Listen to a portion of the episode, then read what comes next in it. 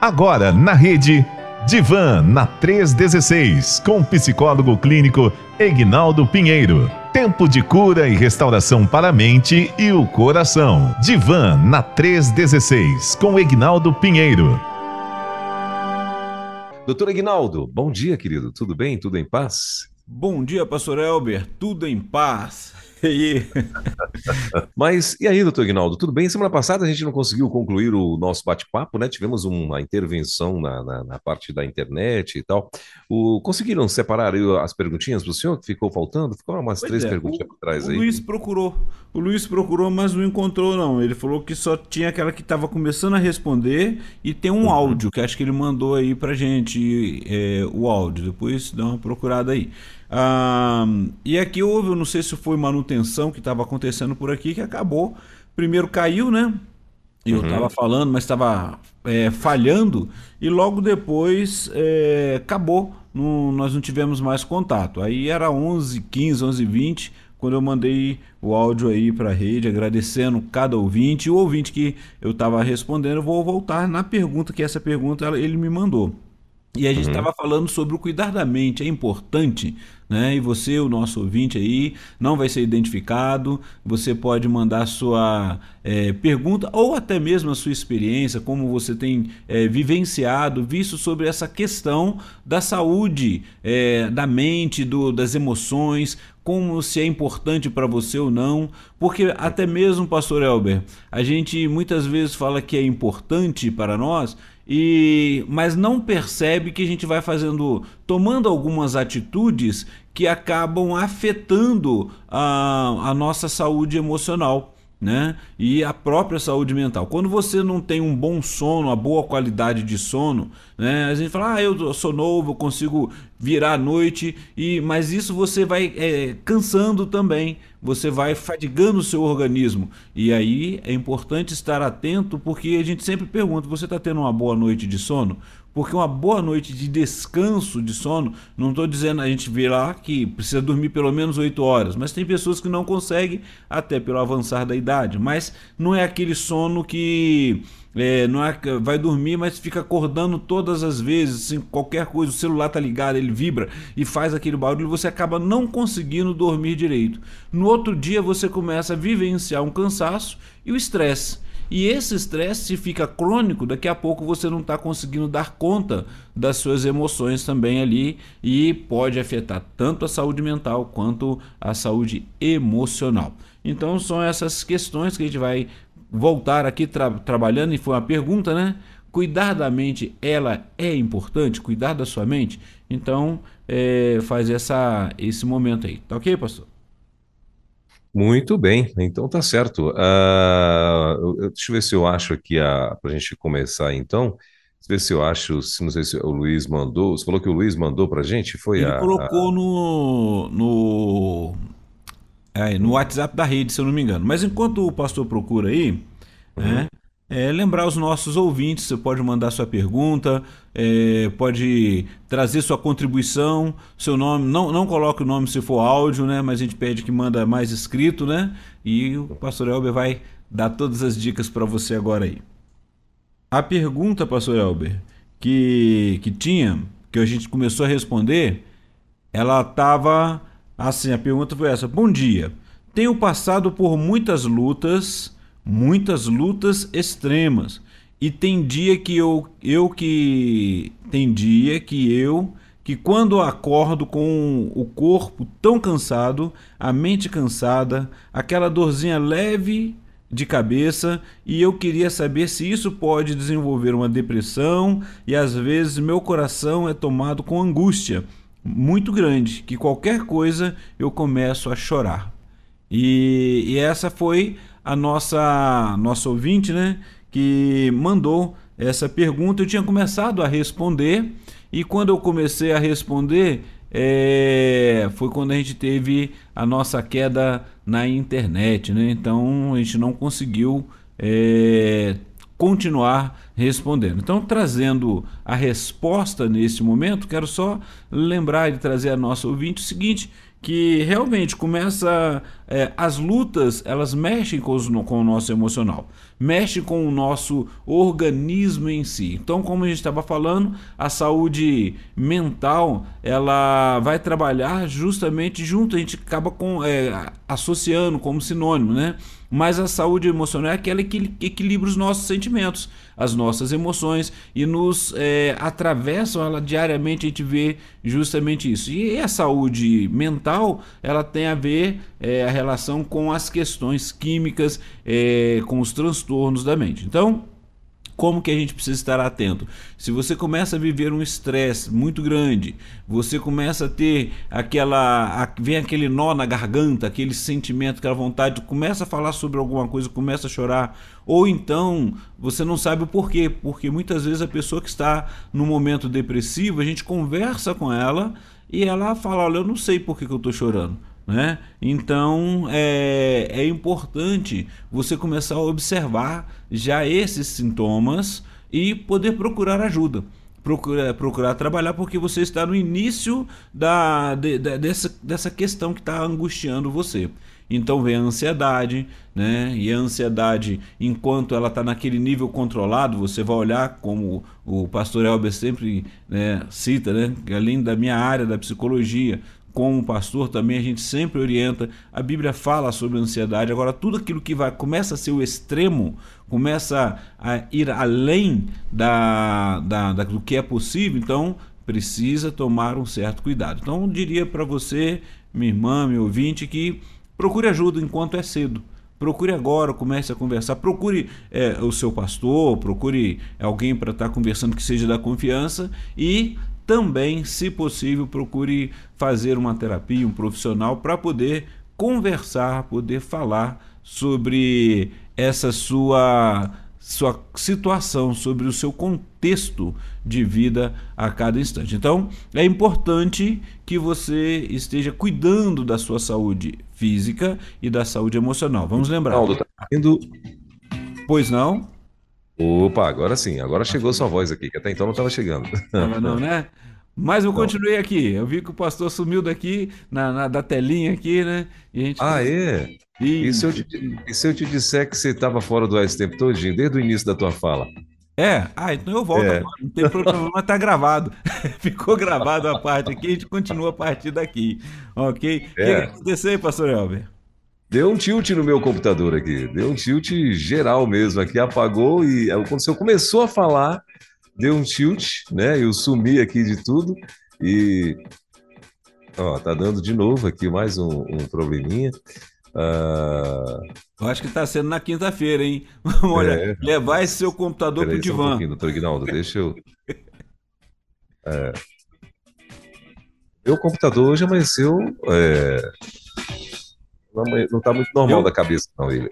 Eu ouvi, eu ouvi de manhã que você falou, olha, ele tomou alguma coisa que eu não sei. Mas eu vou dizer é que que está sendo gravado, então, assim, de qualquer forma, Sim. tá tranquilo. Pode. É. O Luiz é bom para resgatar tudo aqui, tá? E então, eu estava tá. falando, pastor, tá me ouvindo? Sim, tô ouvindo.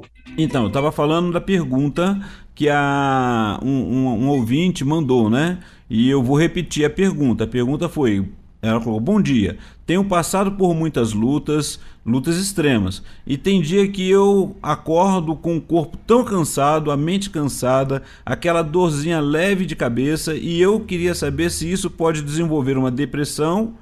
E às vezes meu coração é tomado por angústia muito grande que qualquer coisa eu começo a chorar. Então, assim, já são sinais de, de, de depressão, de, de angústia, daquele rebaixamento de humor tá? Aquele, eu estava falando sobre aquele nó na garganta e, e disse para é, trazer na orientação de que procure ajuda.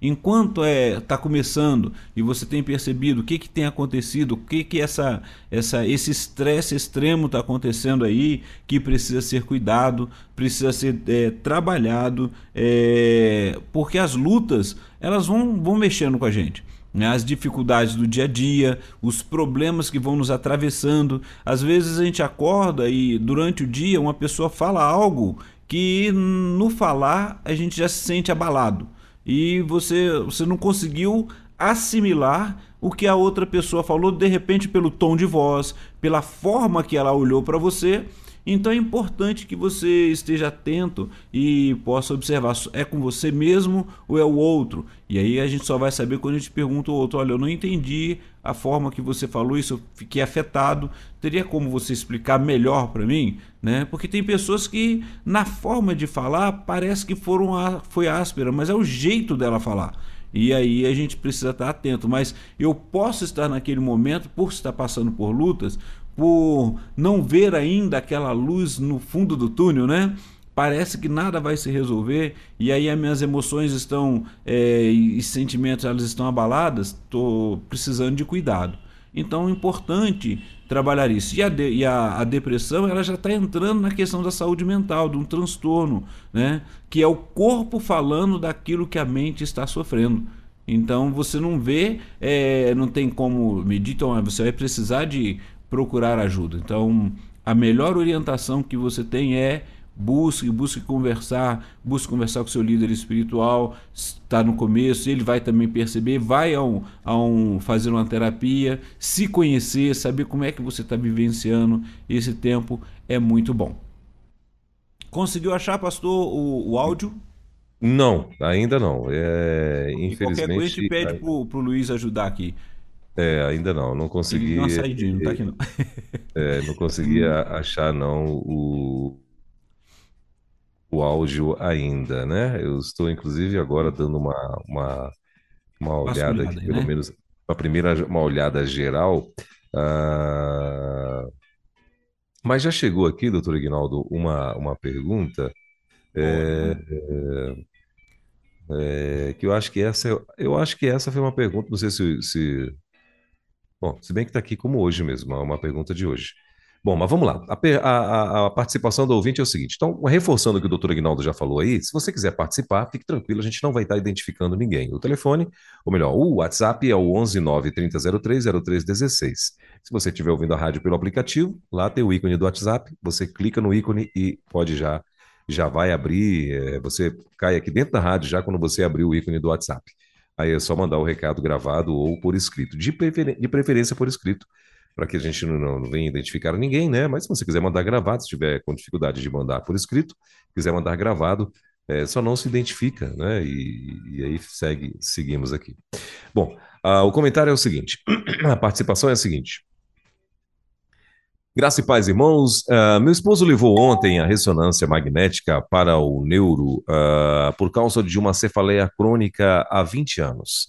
E a médica disse que ele não tinha nada, estava normal. Estava uh, normal o seu exame. Mandou ele procurar um psicólogo. Acho que essa pergunta é da semana passada, não sei se eu estou lembrando. Isso, lembrei agora. Acho e, ela, é, e ela só está repetindo aqui. A própria ouvinte tá, é, mandou de novo para gente.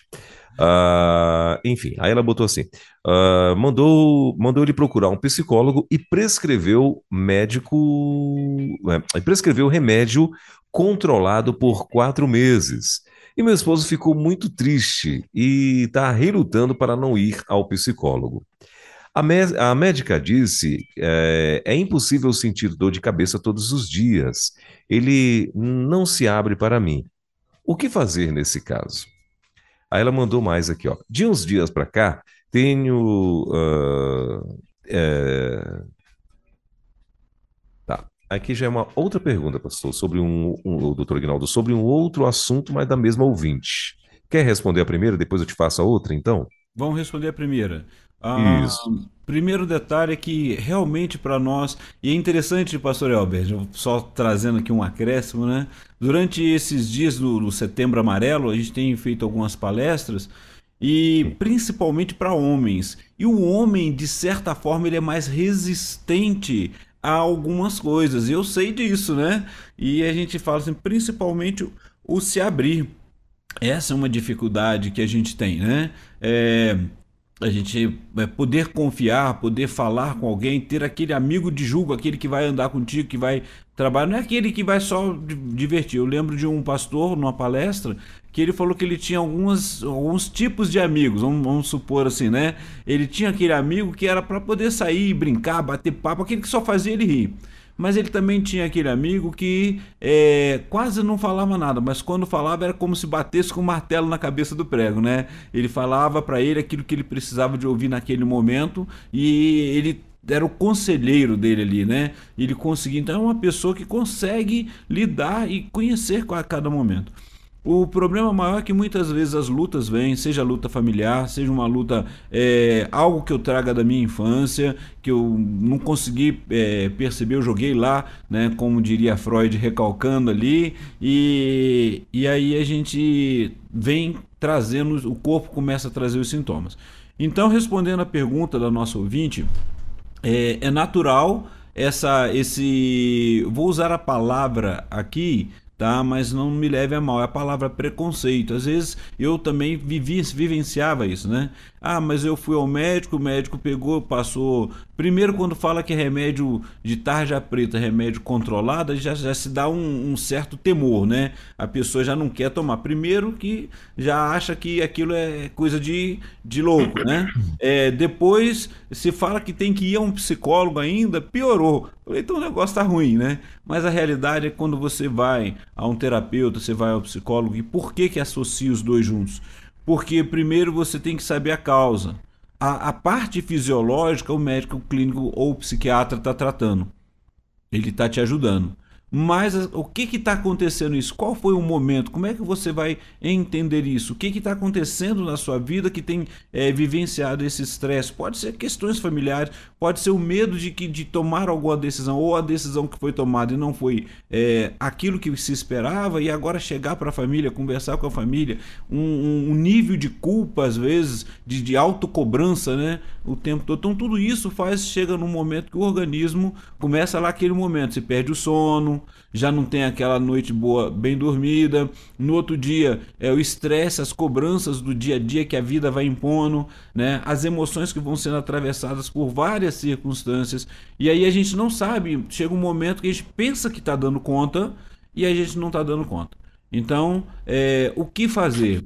Acompanhe ele, esteja junto com ele. Não, não, não exerça cobrança. Olha, tá vendo? O médico falou que você tem que fazer, mas veja o lado bom que, que seria bom, como que seria proveitoso para você, para sua saúde, para parar com essa dor de cabeça, para cuidar. É, vai lá, conversa. Se você achar que não valeu a pena, você muda. Mas é, se deixa experimentar primeiramente.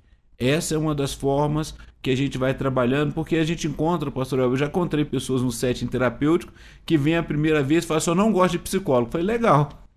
Sem problema. Então a gente conversa aqui agora e depois você me fala se você vai querer voltar ou não, né?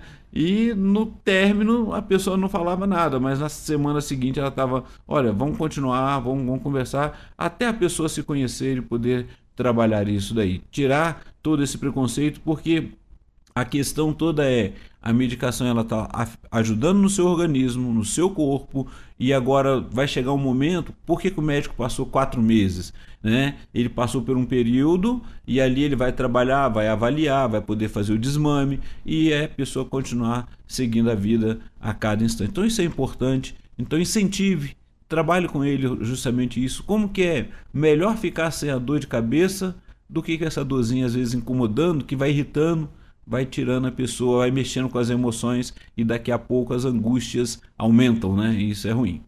Tá ok, pastor? A segunda aí, pergunta dela? É, aí a, é, na, na, até, até havia ainda, né, com, com o caso, mas ela está dizendo assim, ó, de uns dias para cá, é, ela falou o seguinte, que eles têm um adolescente e que está um pouco, né, é, ela falou assim, está com um pouco de rebeldia. E ele é, não está sabendo lidar, ou seja, ele, o pai, não está sabendo lidar. É, e ela está dizendo que o pai, então, se isola e diz que não quer esquentar a cabeça. E aí ela, a mãe, fica segurando a barra, pedindo forças a Deus. Aí lá embaixo ela completou dizendo assim: é, ele está fazendo uso de medicamento pilato de escitalopram, uh, por quatro meses. Só que ele ainda sente dor de cabeça. Mas, lendo a bula, disse que. Uh, a bula diz lá no caso, né, que uh, uma das, das consequências desse, desse remédio aí e tal é, é, é, ter dor de cabeça também. Pode acontecer, né? É, o interessante do, do que a gente sempre vai para as bulas para olhar, né? Qual que é Uhum. importante a gente saber e conhecer ele? Quando tem alguma substância em que você tem alergia, né? Mas vem muitas coisas que, é que o mesmo medicamento ele ajuda para outra circunstância também. Ele vai trabalhando no organismo. Agora, o importante é, se continua a dor de cabeça, volta ao médico, conversa com ele, trabalha em relação a isso, né? Que a gente sempre vai falando isso. Ah, muitas vezes você vai passar por um tipo de medicação que ela precisa ser ajustada, ou a dosagem, ou mudar a medicação. Mas é importante que ele esteja buscando, buscando ajuda, né? E aí a gente vê ali, ó, aí eu falo para para minha esposa, para minha família, ah, eu não quero esquentar a cabeça, mas quem disse que as emoções não param? Quem disse que na hora de dormir ali não fica aquela preocupação com o filho, com a filha, com algo que precisa ser resolvido, com um sonho que gostaria de ter sido realizado e não foi? Olha só, né? Mexe com a gente de qualquer forma, né? E, as, e a cobrança, né? A gente tem a externa, que é do dia a dia, e as, muitas vezes aquela que a gente se cobra por não ter conseguido conquistar alguma coisa. Então é importante é, cuidar disso. É importante ir lá ver, conversar. Ele já, a parte clínica ele já está usando. A fisiológica ele já está tomando a medicação. O resto é conversar sobre isso, falar sobre a sua, o, seu, o que mexe ali dentro daquele coração, daquela mente, o que, que traz dor ou não, né? Mesmo que no começo, e, e o importante é se a gente vai falando ao outro, né? E muitas vezes, pastor Elber, a gente quer que a, a pessoa fale pra gente é, o que, que a gente está sentindo. Né? E, a, e, e o, o, o, gostoso, o bom no setting terapêutico é que você, como psicólogo, retorna, o terapeuta retorna para ele a fala da pessoa. Né? E começa a trabalhar com ela. Quando ela, se eu, como psicólogo, falar para ela que o problema é X, ela pode falar assim: não, não concordo. Mas quando ela chega a, ela chega à conclusão, olha, então esse, é, a, minha, a minha questão está aqui. Olha, ele começa a se libertar das dores que ele está sentindo, dos problemas que ele está sentindo. E isso é maravilhoso. Muito bem. Uh, ela fez um comentário sobre o filho também, doutor Ignaldo, né? Que ele não está conseguindo lidar com uh, ali com alguns resquícios de rebeldia, vamos dizer assim, com o filho. O que, é que você acha disso? Você acha que é melhor ele ficar mais na dele mesmo? Ou isso aí também, claro, o senhor teria que conhecer melhor essa, essa causa? O que, é que o senhor diz disso? Então, o melhor é ele buscar ajuda para poder falar sobre isso, isso que está angustiando ele, tá? Porque uma das coisas que a gente percebe também, pastor, é o seguinte: já viu quando a gente quase a gente não quase a gente não fala, quando alguém começa a falar, sinalizar, a gente começa a perceber. É quando alguém ou um familiar ele toma algumas atitudes sem você perceber, aquilo está mexendo com você e está incomodando você por causa da sua própria história. Né? É muito bonito para nós é muito gostoso quando um filho ou uma filha ela chega e fala assim: olha, não é que eu sou parecido com você, não só na fisionomia, né? Mas no jeito de ser, algo bom, algo é, que a gente goste, a gente gosta de ouvir. Mas tem coisas que os nossos filhos ou outro fazem que às vezes mexe conosco porque sem percebermos é algo que eu não gostava em mim mesmo e eu vejo no outro acontecendo. Então, na realidade, eu estou é, ou eu transfiro de mim para o outro, ou aquilo que o outro faz eu estou absorvendo na minha vida e falando, olha, eu era desse jeito e eu não gostava disso. Então, só no momento que eu consigo chegar a esse ponto, consigo perceber que o que o outro faz de alguma forma mexe comigo e eu entenda o que é, aí eu vou conseguir lidar com essa circunstância nesse tempo, né? Porque tem uma diferença de tempo aí, né? A cronologia. Hoje eu repito na minha casa aquilo que eu aprendi sem perceber. Aí, quando eu tenho uma resposta do outro lado, né, eu não consigo lidar. Então, a realidade é conseguir conversar sobre isso, é conseguir colocar tudo isso para fora, né? E aí o conhecer é, a cada um de, de maneira especial. Você vai ver o quanto você ama o seu filho, o quanto você quer o bem dele, mas ele está tomando algumas circunstâncias, principalmente quando já é mais velho, tomando algumas atitudes que não seria a atitude que você tomaria. Mas vamos lembrar, você pode orientar, estar próximo e falar, ó, oh, tô aqui, mas eu não concordo com isso, não concordo, mas é conseguir falar sobre isso. Mas para eu falar sobre isso, eu tenho que me conhecer também. E isso é importante, pastor. Muito bem, são 10 horas e 37 minutos em Brasília, 10 e 37 na nossa capital. Tem mais uma perguntinha que chegou aqui, doutor Ignaldo. Ah, e a pergunta é a seguinte: Doutor Ignaldo, minha amiga, irmã da igreja, tem um filho com TDAH. Ele uh, só fica na escola um, por pouco tempo. Ele é inteligente, mas se nota, uh, mas se nota o problema dele. Agora, ele está fazendo isso também na igreja. Sai logo no início do culto. O senhor, como psicólogo cristão, o que o senhor acha da disciplina física? O que que aí se puder ah. mandar para mim ali, né? Diga para mim o que que se diz de disciplina física? O que que a irmã está dizendo aí É para acessar é para acessar o site www.taca.com.br, é esse, irmã? Pois é esse é. negócio. Porque a realidade é o quanto nós estamos é, buscando meios para poder estar junto com a pessoa que tem TDAH. Olha, ela está falando de uma criança, mas tem adulto que tem também, tá? É, a gente tem que estar atento. Só que só foi descobrir tardiamente. Quando você sabe disso e pode trabalhar, você vai conseguir. Agora, você está falando com a criança, você está falando ali, olha quantas coisas que vão envolver aí. Ah, os pais que precisaram e precisam aprender a lidar com é, a criança, lidar com essa diferença.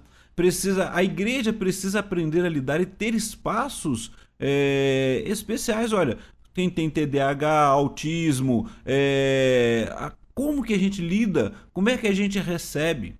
Porque antes a sociedade lá no passado o que ela fazia? Ela escondia a criança em casa. E hoje nós observamos que é, a, a, essas pessoas elas são seres humanos como nós. Temos, é, nós temos as nossas limitações. Né? Agora, o que, que precisa fazer? Ela precisa ser estimulada, ela precisa estar junto com as pessoas, precisa aprender limites, e aí eu preciso aprender a lidar como que ela assimila melhor. Então, a melhor forma que nós podemos lidar é ter ambientes, é buscar pessoas que, que trabalhem, que buscar auxílio profissional, buscar pessoas. Nós temos, estão tudo aí dentro da igreja, os dons estão aí. Né? Tem pessoas que trabalham nas escolas, que trabalham, que sabem como lidar e vão ajudar não só os pais, os líderes, que nós líderes também precisamos de, de estar atentos e ajudar, e ter um ambiente que essa pessoa que esse irmão, essa criança ou adulto, ele consiga é, desenvolver, adorar ao Senhor, servir de uma forma que ele fique, ele se sinta cativado e se alegre. Então é, é o que a gente precisa estar atento em relação a isso. Né? Por isso que eu perguntei qual que é a disciplina é, que ela está dizendo aí.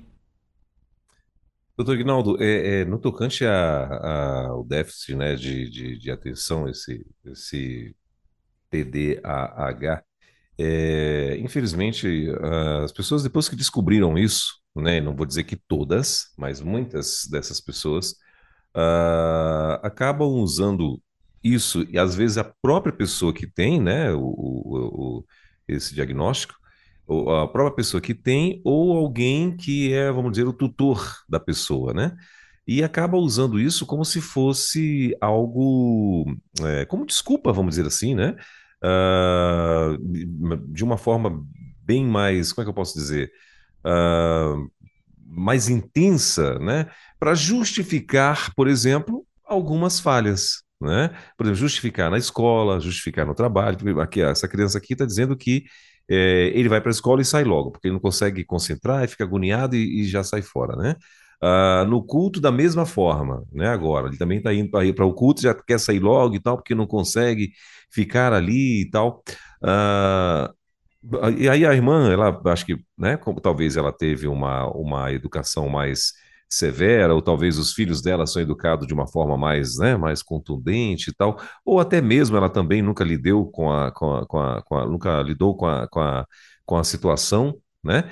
Então, assim, é, com uma situação parecida e tal. Então, eu queria que você falasse para a gente como que a gente consegue é, administrar esses casos, né? Porque vezes, eu já vi, por exemplo, pais dizendo que ah, meu filho quer às vezes peitar uma secretaria de educação ou peitar a escola, né, para justificando, dizendo que o filho uh, não tem condições e que ela, esse filho precisa de uma atenção especial, né, e tal. Beleza, o que, que a gente fa pode fazer nesse sentido? E, e, e, no caso, os pais, né? É, é, como que eles vão fazer para acabar não super proteger e acabando e acabam é, prejudicando essa criança? Né? E também tem o outro lado, não querer agora resolver, né, a ferro e fogo, achando que o menino a ferro e fogo ele vai, né? E essas são as duas preocupações. O que que o senhor nos, nos orienta, né, nesse caso, a fazer para que a gente possa tentar de alguma forma trazer isso a um ponto de equilíbrio? Acompanhamento, pastor. É uhum. acompanhamento. Uhum.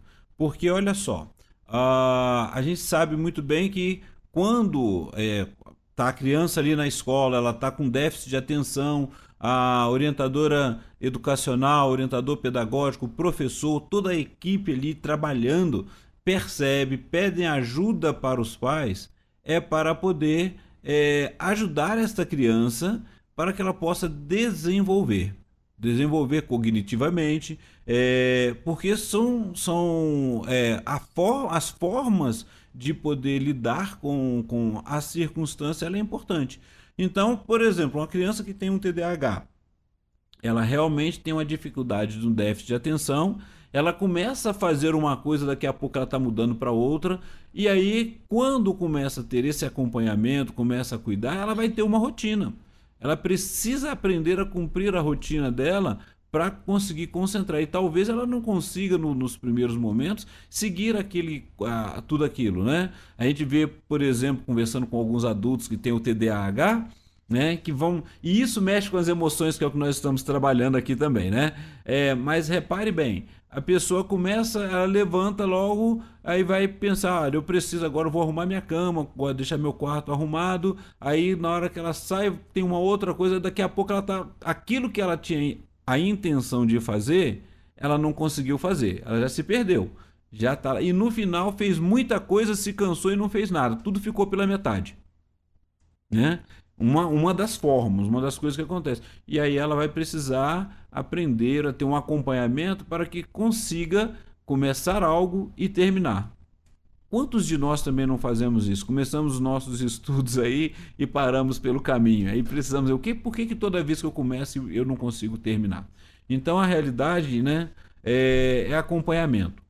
É acompanhamento, é entender. Aí vem a, os dois lados. Às vezes é, a gente sabe que a questão, é a, a estrutura da educação precisa melhorar, a gente tem que trabalhar isso, mas também quais os outros ambientes que essa, que essa criança ou esse adulto frequenta. Então, como que você trabalha isso na igreja? Então, da mesma forma, é esse acompanhamento, é ajudar, é trabalhar, é aquele que está do lado evitar de criticar. Até que já percebeu, conversa, procura ajudar, procura preparar os meios, o lugar que ele possa é, ter uma diversidade de, de aprendizado. Ele aprende com diversidade de tarefas. Né? Mas aí é conseguir mapear, conseguir estar junto com ele, conseguir acompanhar. Então, muitas vezes a gente acaba é, trazendo um posicionamento ou uma crítica que, ao invés de ajudar, não ajuda, porque a, a, a falta do conhecimento, a falta do acompanhamento. E por outro lado, é qual pai, qual mãe que quer ouvir que o seu filho é diferente? Ela quer ouvir que ele é inteligente.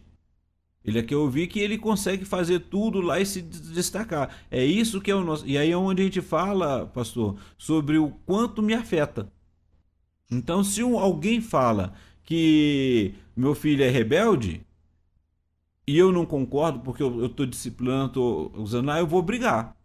olha só, já mexeu com as minhas emoções, eu já não gostei, eu fico aborrecido. Então, e às vezes eu tô na igreja aí alguém comenta, ah, mas esse menino não para. Aí eu não quero mais ir na igreja, que eu não vou mais. E, e aí, assim, são relacionamentos.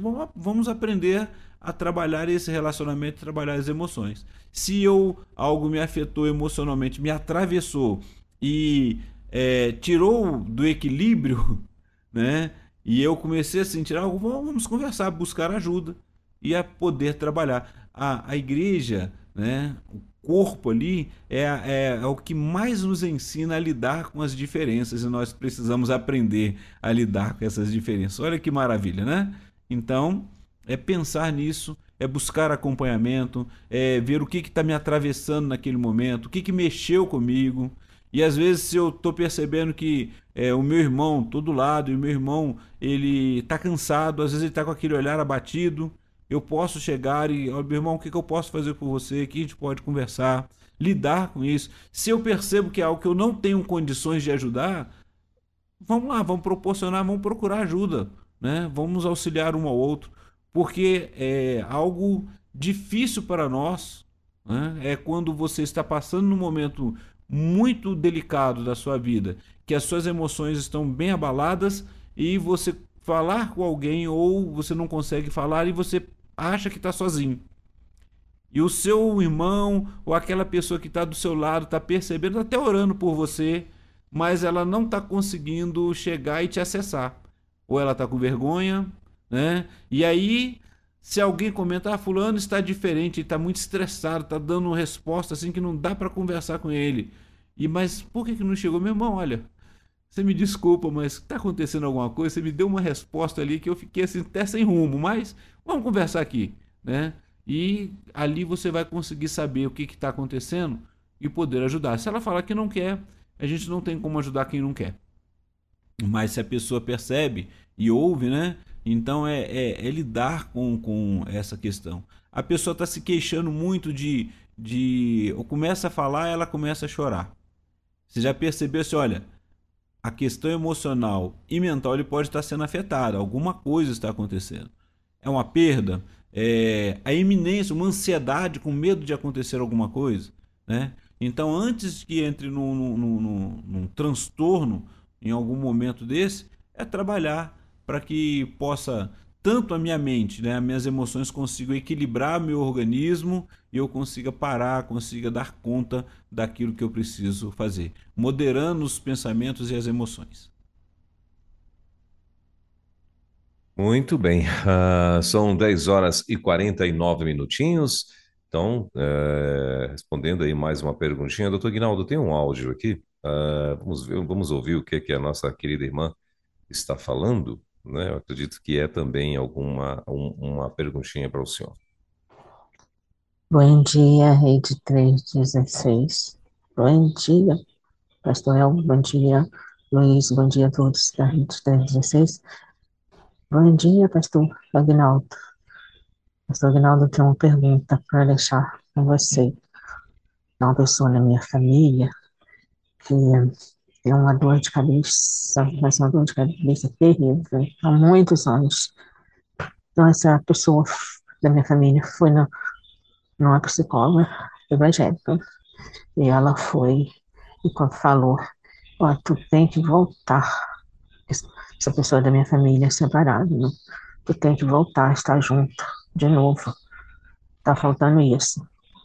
Então, essa pessoa da minha família voltou de lá tão revoltada que nunca mais quis saber de voltar lá e nem mais em psicólogo nenhum. E toma remédio por conta própria. Às vezes vai ao médico, toma medicamento, o médico passa, compra medicamento por conta própria, toma, e eu me preocupo, né, porque é uma dor de cabeça que, tem vezes que fica, fica mesmo terrível, né? Oi, pastor Elber. Doutor Agnaldo, aqui em Itaguaí tá uma chuva fria, aquela chuva, tá dando vontade até de colocar um casaco bem quentinho. Muito bem, doutor Aguinaldo. Então, Oi, pastor Elber. Agora já foi. É, muito bem, doutor Aguinaldo. Então, o que é que você diz? Vamos do final pro começo, né? Vamos lá, Itaguaí tá chovendo e tá frio, né? Olha Conhece só... Itaguaí, doutor Aguinaldo? Conheço, passei. Olha, Olha que interessante ali, pastor, que quando a gente, de Barra Mansa pro Rio, a gente tem entrada depois do, é, antes do pedágio um pouquinho, que entra pro lado de Itaguaí. E indo por Itaguaí também, a gente dá retorna e consegue chegar ali é, é, na parte de Angra, alguns lugares ali, é, é, de praia que a gente passava por, lá, né? Então, Mangaratiba, se eu não me engano o nome, né? Lá uma vez eu fui, fui por Itaguaí, depois eu conheci um outro caminho próximo indo para a estrada onde eu morava ali. Né? Mas obrigado, saber que lá tá frio, olha só, né? A gente vai sentir frio daqui uns dias também. Obrigado, minha irmã. Legal. E vamos voltar a, ao assunto da, da irmã, que ela perguntou sobre o, o familiar que está com dor de cabeça e foi ao psicólogo é, nossos colegas, é, eu não, é, até então, o que, que eu posso dizer? Eu não sei a forma que foi trabalhado e mais o que, que foi trabalhado ali. Primeiramente, cuidado com a questão de automedicação. Ele tem muita dor de cabeça, fica tomando medicação por conta própria. E aí o que, que acontece? é, alivia, é igual a febre. Eu tomo remédio para febre, mas se dá febre no organismo é porque tem alguma coisa errada, alguma inflamação, alguma coisa está acontecendo. Então eu preciso buscar um exame clínico, preciso saber como é que está a minha parte fisiológica toda e aí saber qual é a raiz do problema. Se a raiz é emocional, aí sim é importante eu lidar com essas questões das emoções. Aí quando ela fala alguma coisa atravessa que eu não consegui pegar muito bem, tá? Que é uma questão é, relacional com outra pessoa, tá? E aí são duas coisas. Eu preciso estar atento. Se é uma questão relacional, é claro que você vai trabalhar no contexto religioso, você vai trabalhar a, a questão do perdão, do cuidado. É... Agora, não significa que você permanecer ao lado de alguém que você, você tenha perdoado. Não adianta você ficar do lado de alguém e ter uma angústia. Então precisa saber qual é a, a circunstância. O que, que realmente aconteceu? O que, que precisa ser trabalhado ali é, na pessoa que ela precisa chegar à conclusão. E aí ela vai chegar à conclusão. Lembra que eu, eu até falei um pouco antes, né, pastor? Se eu falo só, seu problema é esse, ele vai falar, não, não é. Mas se ele consegue se conhecer, fazendo é, a sua autoavaliação. E à medida que ele vai conversando, ele chega e fala: Olha, meu problema então está aqui. Tem pessoas, e aí eu vou falar um pouco quando se fala de perda. Tem pessoas que têm um problema familiar ou com um amigo que tinha uma consideração muito grande e por alguma fala, algum momento da história, rompeu aquele relacionamento. E esse romper o relacionamento, não que a pessoa depois refletir em tudo, ela quer apagar, ela não quer saber que ficou muito aborrecida, ela não quer nem contato. Mas tem aquela pessoa que aquilo parece que vai se apagando, ela não sabe por que, que aconteceu isso. E ela tem a vergonha de lidar com aquelas com aquele assunto. E aí num setting terapêutico, quando ela chega à conclusão e fala assim, olha, realmente eu não tenho mais nenhum sentimento em relação a isso, aquilo que passou, passou mas eu gostaria de falar, mas eu tenho vergonha, eu não consigo chegar lá, né? E aí você vai conversar com ela para que ela tenha meios, que ela consiga criar é, condições emocionais, psíquicas, para poder chegar ao outro e dizer, conversar e poder trabalhar isso daí. E como você vai fazer isso? Conhecendo a si mesmo. Você precisa trabalhar isso. É, é, a gente tinha, a gente fala muitas vezes com a questão da criança, né? Hoje não se faz muito isso não, né, pastor? Mas o pastor já deve ter passado por isso, né? Quando criança lá, naquela forma nossa de ser é, criado, fazia aquela birra, aquela briga com o outro, depois o pai falava, agora vai, perdoa e abraça. e aí você tinha que abraçar ali, mas doido para poder brigar de novo, mas não podia, né? E assim, nós passamos por isso, né? Aí agora, você quando é adulto, é difícil lidar e às vezes você já resolveu a questão. A questão já está resolvida dentro de você. Né? né? Não que o tempo dê condições que muitas coisas da nossa vida, né? principalmente quando tange a emoções, você precisa trabalhar ela. Porque ela vai trazer uma enfermidade emocional que vai causar a, a parte física, que a dor de cabeça pode ser uma delas. Aquela gastrite, né? Aquele problema. A gente vai vendo uma diabetes, é uma, uma glicose que fica alterando aí, né? A, a gente precisa saber. Por isso que quando passa pelo clínico, o clínico faz todo o exame e fala: olha, é, você precisa procurar um psiquiatra ou procurar um psicólogo para poder trabalhar isso daí, porque a parte clínica já está resolvida. Você precisa ver isso. Então, para lidar com essas questões, às vezes aquele frio, aquele medo de poder é, de ser rejeitado novamente ou de ter que dar uma resposta que você não quer que vai, vai partir para um momento mais difícil. Então, conhecer a si mesmo, trabalhar isso. E muitas vezes a gente foge porque, e uma das coisas que a gente vai falar também, né? A gente trabalha muitas pessoas, e é natural, pastor Elber, não sei se a sua filha é, vai ser psicóloga também, minha colega de trabalho também, né? E uhum. ela vai perceber isso, a gente percebe que tem pessoas que começam a lidar com a circunstância no set terapêutico, mas é tão pesado que ela começa a fazer o seguinte, a gente fala que ela começa a sabotar. Né? Ela tem 50 minutos de terapia, ela chega faltando 15. e aí começa a falar tá tudo bem, mas ela tá fugindo dela mesma, fugindo de algo que ela precisa resolver. Então a gente vê, percebe isso também. E aí é o tempo dela. É quando ela começa a soltar, ou então ela chega no momento certo, na hora certa. Aí ela fala de todas as outras coisas. Quando chega no ponto que ela precisa falar, que ela começa a falar, e ali ela é... aí agora ela quer falar e começa a vir as emoções, a gente tem que cuidar para que esteja tudo bem. Aí fala assim, olha, acabou o seu tempo. Ela falou, mas eu queria falar. Não, mas você chegou e, e ficou o quê? Deu toda a volta para poder fugir do assunto. Muitas vezes a gente foge de nós mesmos. Né? Então eu preciso estar atento e o que vai me ajudar a lidar com as. É, equilibrar minhas emoções e me fazer ter um bem-estar emocional é, cuidando disso. Por isso que é importante é, cuidarmos da mente cuidar da saúde mental, cuidar da saúde física, né? É, imagina você com a preocupação recorrente. O seu organismo ele vai responder de alguma forma. E aí vem os estresses, vem todas as coisas que vão afetando ali e a gente precisa lidar com tudo isso, pastor. Muito bem. Uh, doutor Guinaldo, tem uma outra participação aqui. E a pessoa, bem, bem, assim, bem interessante, estou vendo que ela está abrindo o coração aqui. Ela está dizendo assim, ó, bom dia, doutor Guinaldo e pastor Welber. Doutor, tenho um filho de cinco anos. Com esta idade, sei que é comum a insistência em resistir a obedecer às ordens dadas. Mas o que mais me traz tristeza é que ele faz e acaba dando um certo prejuízo material e eu me sinto muito triste com isso. E o que me leva a lembrar e sentir saudades da criança que tive antes dele. Mas ele não ficou conosco. E fico pensando que ela e fico pensando que ela não seria tão desobediente quanto ele. E me sinto profundamente triste, angustiada e choro muito a falta que a primeira criança me faz. Este sentimento Pode ser crise de ansiedade ou depressão? Vamos lá.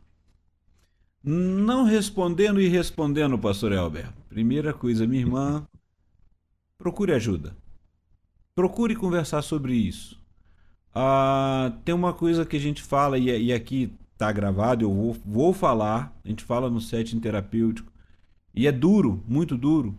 É quando no momento de perda a gente chega um momento ali no setting terapêutico que a gente convida a pessoa e fala: deixa o outro ir embora. A minha pergunta é para essa mãe. Porque assim, a, na minha, na, ao ouvir a pergunta, né, parece uma comparação do que está e do que o que foi. E aí, minha irmã, trabalhe o seu coração, porque o que está é a bênção que você tem aí e que você precisa cuidar que você vai poder ensinar, que você vai poder dar limites, né? Se, se causou prejuízo, vamos então, olha, você vai perder, né? Então você vai ficar sem agora, né? E aí é o momento de ensinar. Mas o que perdeu, o que é, o Senhor tomou para si, né? Esse chega um momento que a gente precisa deixar ir embora. É duro que eu estou falando. E por isso que eu digo que precisa de um setting terapêutico. Né? Porque é o momento que ela vai trabalhar essa despedida. Porque repare bem, ainda está aí. Não está fisicamente, mas está na mente, está na comparação, e isso dói. Isso traz sofrimento. Isso traz angústia. Agora imagine essa criança de 5 anos quando chegar ao entendimento aos seus 7, 8 anos e ouvir isso e perceber se ela está me comparando, né?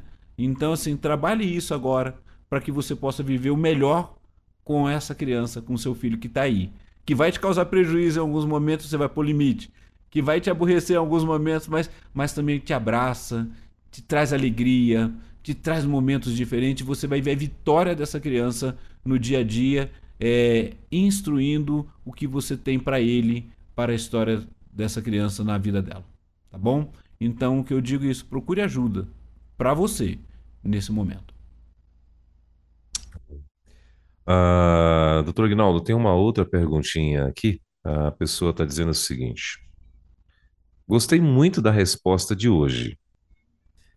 Perdoei uma pessoa grossa, mas, mas ao saber esse fim de semana que ela estaria em uma reunião, tive uma crise de ansiedade e palpitação e não participei da reunião. Detesto grosseria. Muito obrigado. Que bom, né?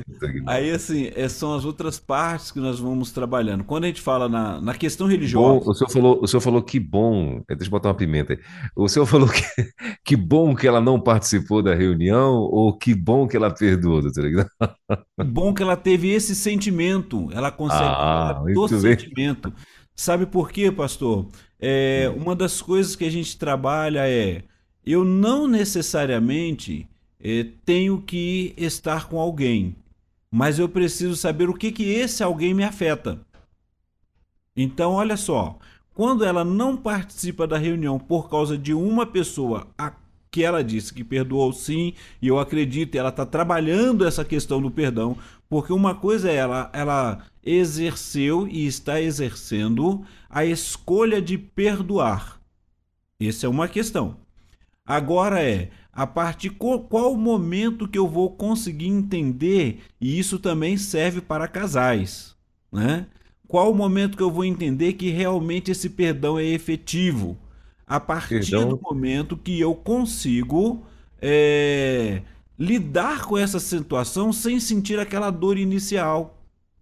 Então, por exemplo, a dor ainda está aí, a dor está por, por, saber que está com essa pessoa, e aí aquela voz, às vezes, meia grosseira, vai voltar no meu ouvido. Eu não quero ouvir isso. Claro, não, não preciso ouvir, mas eu preciso estar atento agora com os meus sentimentos. Então, que bom que ela pôde é, perceber isso. Que pena, aí eu vou falar, que pena que ela não teve na reunião, né? Mas, assim, acabou perdendo algumas coisas importantes da sua reunião. Mas é interessante você conseguir, e é no setting terapêutico, e eu quero agradecer a nosso ouvinte que está é, a cada ouvinte, né, que tem colocado para fora, tem se exposto ali. Por isso que a gente pede para não identificar, né, é, não se identificar, porque são sentimentos que atravessam a gente e que mexem com as nossas emoções. Repare bem, eu estou sabendo que aquela pessoa vai estar lá, minha, a, a, minha adrenalina já foi, já mexeu, minhas emoções já foram, meu coração já começou a palpitar. E aí eu estou assim, o que está acontecendo comigo? Eu escolhi, eu escolhi perdoar, escolhi. O que que eu posso fazer? É entender que a resposta dela, a resposta que essa pessoa der vai ser para o outro. Não é para mim nem de mim. E eu vou começar agora a lidar com as minhas emoções para que eu possa estar naquele local junto com os demais irmãos nas reuniões e concordar ou não, porque cada um tem a sua opinião e quando a gente está numa reunião, principalmente reunião de igreja, onde é democrático, vai, vai ser é, trabalhado aquilo que a maioria escolheu. Se, pode ser algo que eu não quis, né? Mas eu vou estar junto e vou trabalhar junto, vou estar ali, né? E vamos fazer o melhor possível. Mas eu tô, a gente está falando uma questão relacional, emocional. Então, para você que mandou essa mensagem, muito obrigado. E o que bom aí é o que bom que você está reconhecendo isso e precisa trabalhar isso. E é gostoso poder trabalhar isso daí. Obrigado pela pimenta, pastor Elber. Doutor... Ajuda. doutor Aguinaldo, é, é, e assim, a gente aprendeu, né, doutor Aguinaldo, que, que perdão é, não é um sentimento, né? Às vezes muita gente confunde isso, né? Achando que, pô, não, vou, eu vou perdoar. Só que quando você vai é, encontrar a situação né, que você perdoou, ou a pessoa, ou enfim, é, e, que você né, está trabalhando ali aquele perdão e tal, você, como ela mesma muito bem falou, ela falou que bateu uma crise de ansiedade. Ela encontrou o irmão e bateu uma crise de ansiedade, justamente porque ainda está maquinando no coração dela a atitude dele. Né, e que magoou-a, né? Então, é, é, que a gente tenha essa, essa tranquilidade, continuar, perseverar, né? Olha, eu decidi perdoar mesmo e tal, e como passou, como o doutor Ignaldo muito bem falou aí, é, o tempo, né? O tempo vai, vai trazer mesmo. Agora nós temos que perseverar e, e decidir mesmo perdoar, né? Bem, pastor muito Albert, bem. trabalhar ah. as emoções, né? Porque uhum. muitas uhum. vezes, olha só, isso é numa reunião que ela pôde estar longe. Uhum. Agora imagine, hoje nós temos as famílias já mais reduzidas. Né? Agora imagine naquelas famílias que tinham 4, 5, 10 irmãos. E se fosse uma reunião de trabalho, né? Uma que ela teria que estar. Uhum. Ela, a ansiedade seria tão grande que ela não conseguiria lidar. E é onde muitas vezes a pessoa precisa se afastar e tratar sobre isso, né?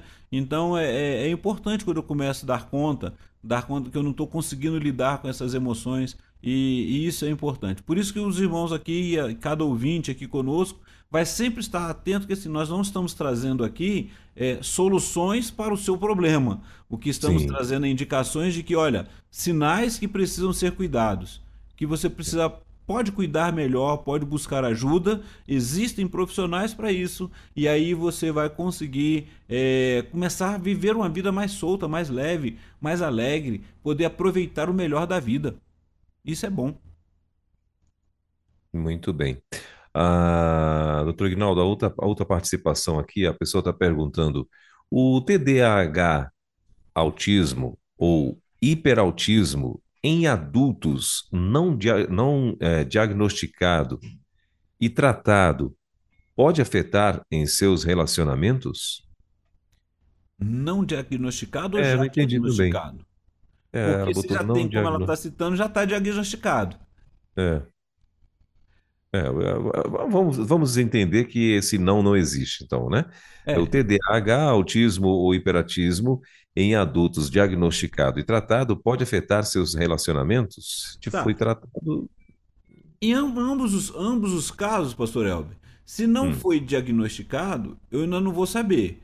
Mas, assim, uhum. uma questão relacional, você vai observar que a pessoa ela vai tomar vai, vai perceber que tem um TDAH. No dia que ela, aquela angústia aparece, ela procura ajuda e vai passar por um teste com um neuropsicólogo ou, ou vai fazer. Primeiro ele foi no neurologista, procurou ajuda e aí ele vai trazer aquela fala: olha.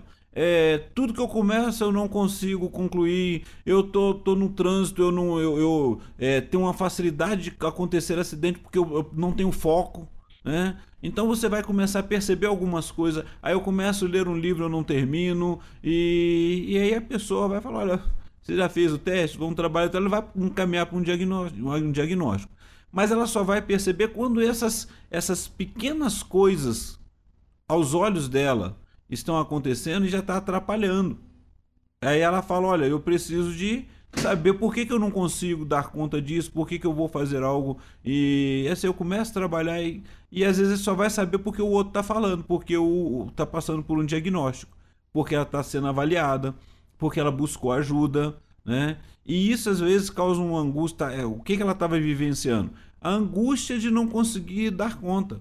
De vai para o trabalho, começa o trabalho, mas nunca conclui o trabalho, o chefe está reclamando né? E ela fala, ela tá dando esforços, ela, ela chega cansada, exaurida, né?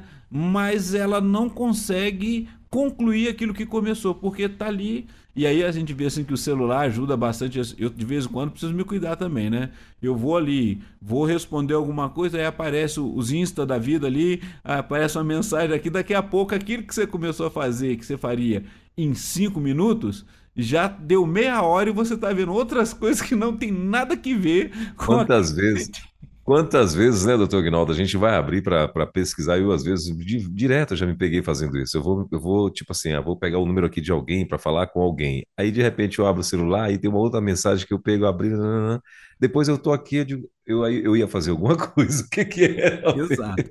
Mas a, a vida, a correria da vida está nos impondo isso. Né? É verdade. Vamos lembrar que a gente não está mais naquela época que quando você queria falar com alguém era aquele desejo mesmo que você ia para um orelhão, ficava numa fila com 20 pessoas lá, esperando a sua vez com, uma, com 10, 10 fichas. Nada te distraía, né? né? Então, assim, você tinha. E para poder entrar em contato era caro. Hoje você tem tudo assim, é, é, tudo, o estímulo é muito grande. A questão é que a gente precisa aprender a dosar aquilo que eu quero agora, o que, que eu preciso fazer. Então vai ter coisas que eu vou precisar de disciplina. E para a pessoa que tem já o déficit de atenção e hiperatividade, ela quer fazer muita coisa, ela começa a fazer muita coisa, se cansa no término do dia e, vamos dizer assim, daquilo que ela planejou, conseguiu fazer 50%. Afeta relacionamento? Afeta. Né? Imagine lá você é, precisar de levar alguma coisa para casa e você não conseguiu levar. Porque apareceu tanta coisa e no final você esqueceu. Né?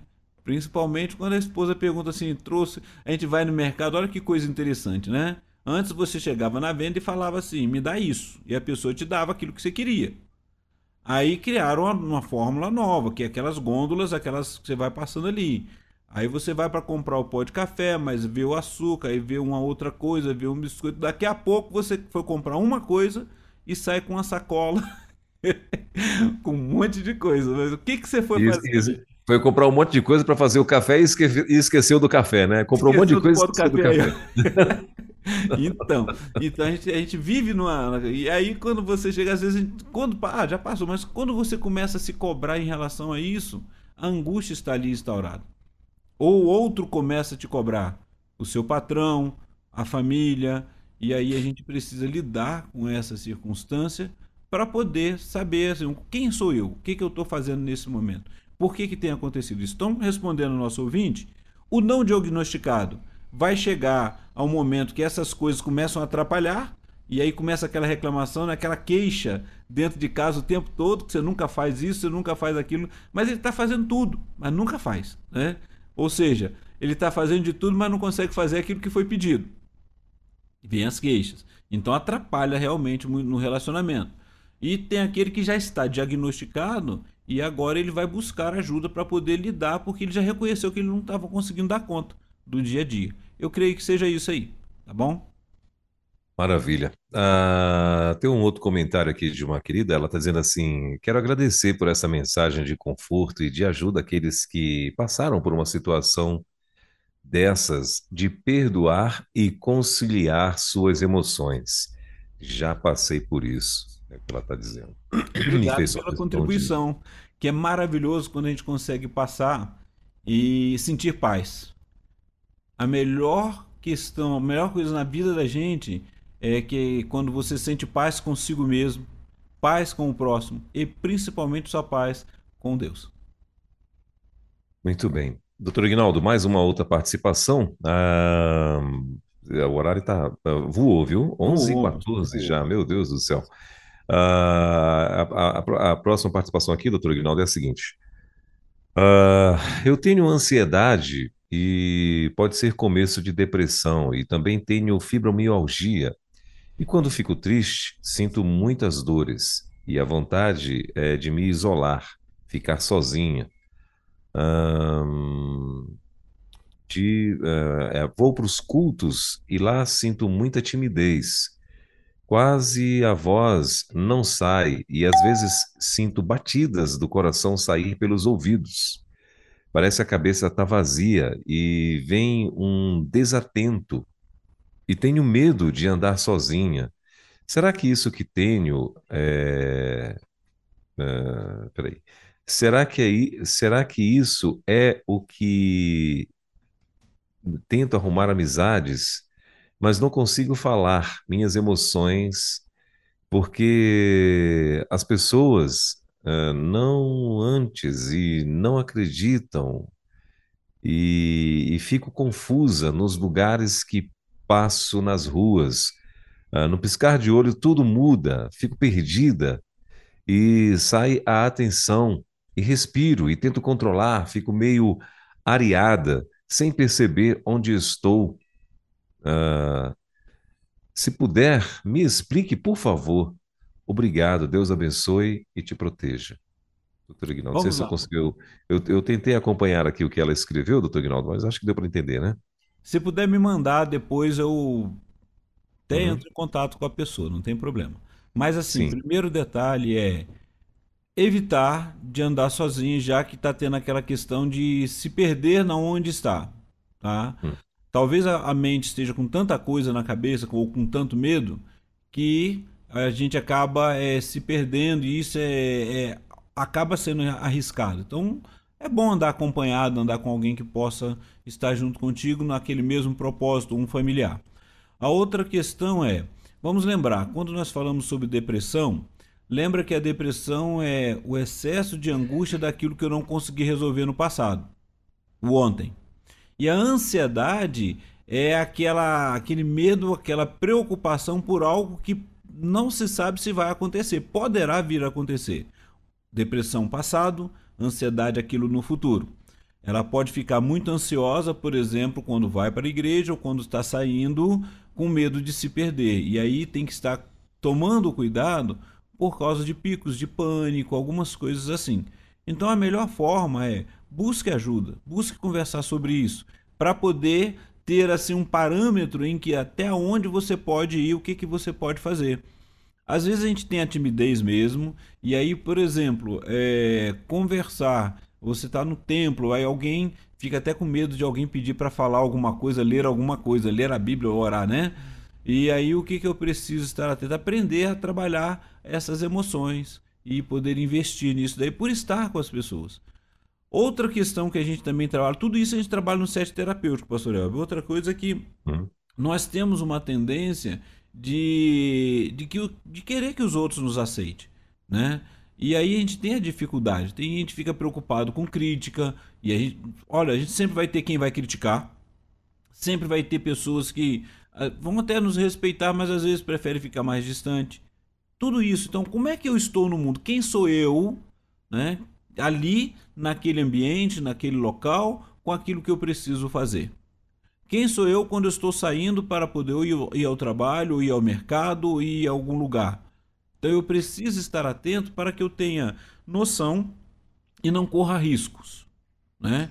Tanto riscos eh, físicos de, de estar ali é, na questão do numa travessia de rua ou estar atento quem está à minha volta e também outros riscos de se perder e não, não conseguir, né? A gente precisa estar atento quando está tendo esses sinais. Peça ajuda. Sempre a gente fala isso. Peça ajuda, né? Fale com quem está mais próximo de você. E se for o caso, procure é, trabalhar as questões emocionais para que você consiga dar conta, estar em equilíbrio tudo isso daí.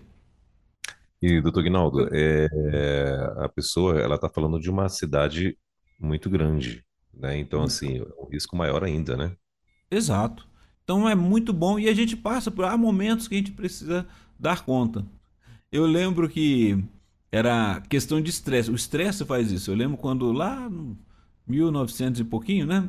Quando eu trabalhava de cobrador, naquela época tinha um cobrador de ônibus, aí eu lembro que é, o motorista que eu estava no ônibus com ele, num, num- cruzamento, num, num bairro, lá no interior do Rio, ele parou. Mas foi questão, fração de segundos. Ele tinha que pegar a direita, a esquerda, e ele parou porque era um cruzamento. Né? E ele ou a direita ou a esquerda, o caminho era a esquerda. Depois, quando chegou ao término da, da viagem, eu fui perguntar com ele aquela hora o que, que aconteceu, não vi carro nenhum vindo. E ele falou, rapaz, eu por um momento, se por questão de segundo, eu me perdi, eu não sabia para que lado que eu ia. Depois que eu vi uma referência, lembrei que o bairro que eu estava e para onde eu tinha que ir, qual era o itinerário do ônibus. Então, às vezes você está vivendo um estresse ou vivendo um momento que dá aquele apagão. A gente só uhum. precisa estar atento e não se desesperar. O problema todo é esse. O medo, a ansiedade, olha, o medo disso acontecer, de eu não saber onde eu tô, aonde eu vou parar, e aí o coração começa a disparar, o coração você vai ouvir ele no ouvido lá, né?